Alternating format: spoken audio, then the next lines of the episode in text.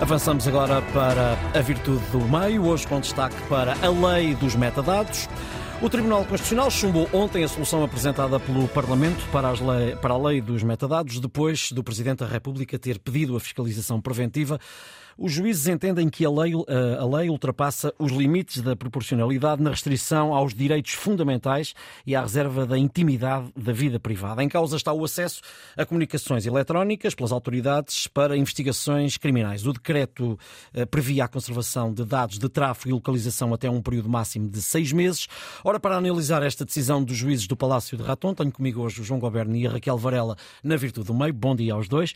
Raquel, em abril do ano passado, o Tribunal Constitucional considerou inconstitucionais as normas que eh, permitiam a passagem de dados às autoridades policiais para a investigação de crimes de dados, uma decisão que colocou em causa vários processos ainda em investigação. Entretanto, o PS, o PSD e o Chega tentaram encontrar uma solução que voltou a ser chumbada pelos juízes do Constitucional. Ora, eu pergunto-lhe como é que se pode desatar este nó. Olá, bom dia, bom dia. Ricardo, e bom dia João. Uh, eu acho que este nó não tem que ser desatado, uh, porque a questão fundamental aqui é, uh, muitas vezes confunde-se Estado com regime. Os regimes podem ser democráticos, enfim, ditadura, vários tipos, bonapartistas, semi, muita coisa. o Estado, até agora, tem sido sempre o mesmo nos últimos 200 anos, ou seja, o Estado é essencialmente embora com alguma autonomia, controlado por uma classe social.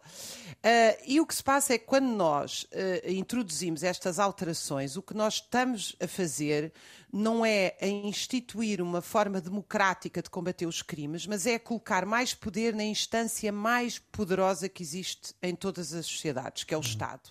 O Estado concentra o poder repressivo, todo o poder de vigilância, o poder de cobrar impostos, enfim. É uma, é, é, em Portugal, inclusive, é o monopólio da violência. Uh, nem, nem, não é assim em todos os países, mas tendencialmente é assim. Isto significa que uh, nós estamos a colocar nas mãos do Estado, Uhum. Uh, e isto em qualquer momento pode mudar consoante os regimes, o poder de saber onde é que nós estamos, a que horas estamos, com quem falamos.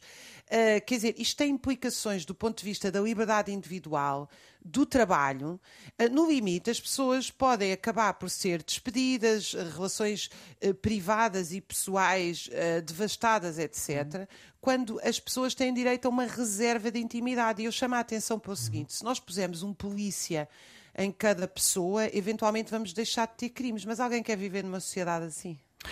O decreto-lei vai ser uh, enviado novamente ao Parlamento pelo Presidente da República. João, o, o, o, Parlamento tem agora duas opções. Ou avança com uma nova proposta antes das eleições de março, ou então espera pelas eleições para tentar uma solução que passe no Tribunal Constitucional. Bom dia.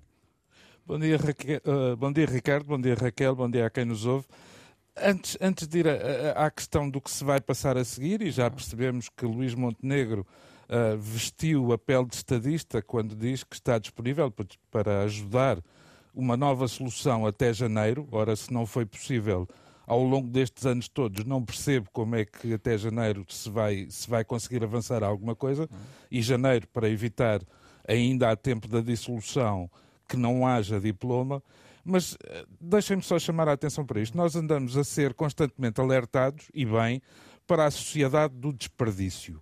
Acontece que, neste caso, houve 13 reuniões 52 operadoras consultadas, confesso que nem sabia que havia tantas, sete audições com, uh, com, com instituições como a Provedoria da Justiça, o Observatório de Segurança, Criminalidade Organizada e Terrorismo, a Comissão Nacional de Proteção de Dados, a Autoridade Nacional de Comunicações, a Polícia Judiciária e por aí fora, foram 476 dias para se elaborar o diploma e quando ele foi entregue já toda a gente sabia que ele ia chumbar.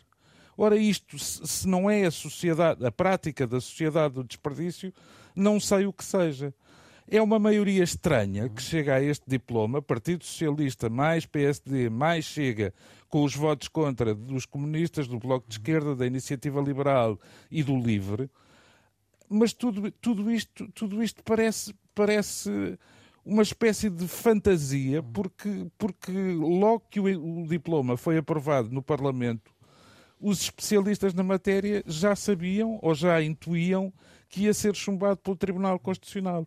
E eu fico espantado, por exemplo, em ouvir o senhor diretor da Polícia Judiciária dizer que, que a perspectiva do chumbo é um retrocesso civilizacional.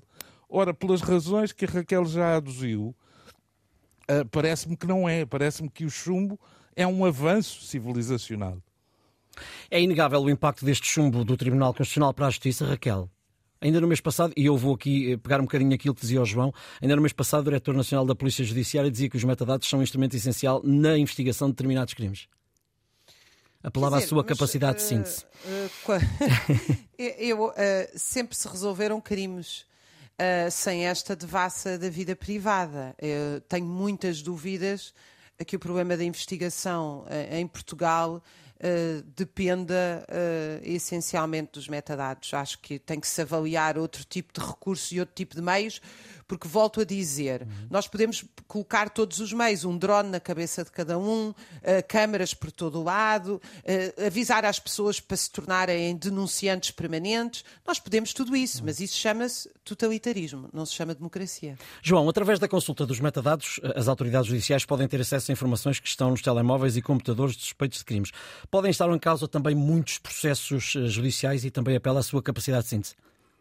Não, muito rapidamente, se estiverem em causa processos, uh, isso significa que se andou a investigar com base numa lei que, afinal, ou, ou, ou, numa série de regras que, afinal, são inconstitucionais. E eu confesso que não gostaria, 50 anos depois de 25 de Abril, de ver uma adaptação estranha de uma cantiga do José Afonso, uh, que dizia em cada esquina um amigo, para em cada esquina um suspeito.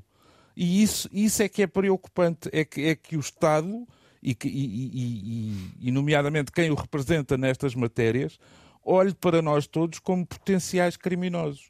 Porque uh, quando se fala nos limites da proporcionalidade, na restrição aos direitos fundamentais, é disso mesmo que se trata. Eu, como cidadão, não estou disponível para ver a minha vida mapeada e depois, tendo em conta depois aquilo que é a cibersegurança em Portugal, ver os, os, os metadados da minha vida nas mãos de quem não, quem, quem não os devia ter. Basicamente é isso. Agradeço a João Goberno e Raquel Varela a análise sobre o chumbo da lei dos metadados pelo Tribunal Constitucional. É a segunda vez que os juízes do Palácio Raton chumbam o diploma. Daqui a pouco a Virtude do Meio está também em podcast.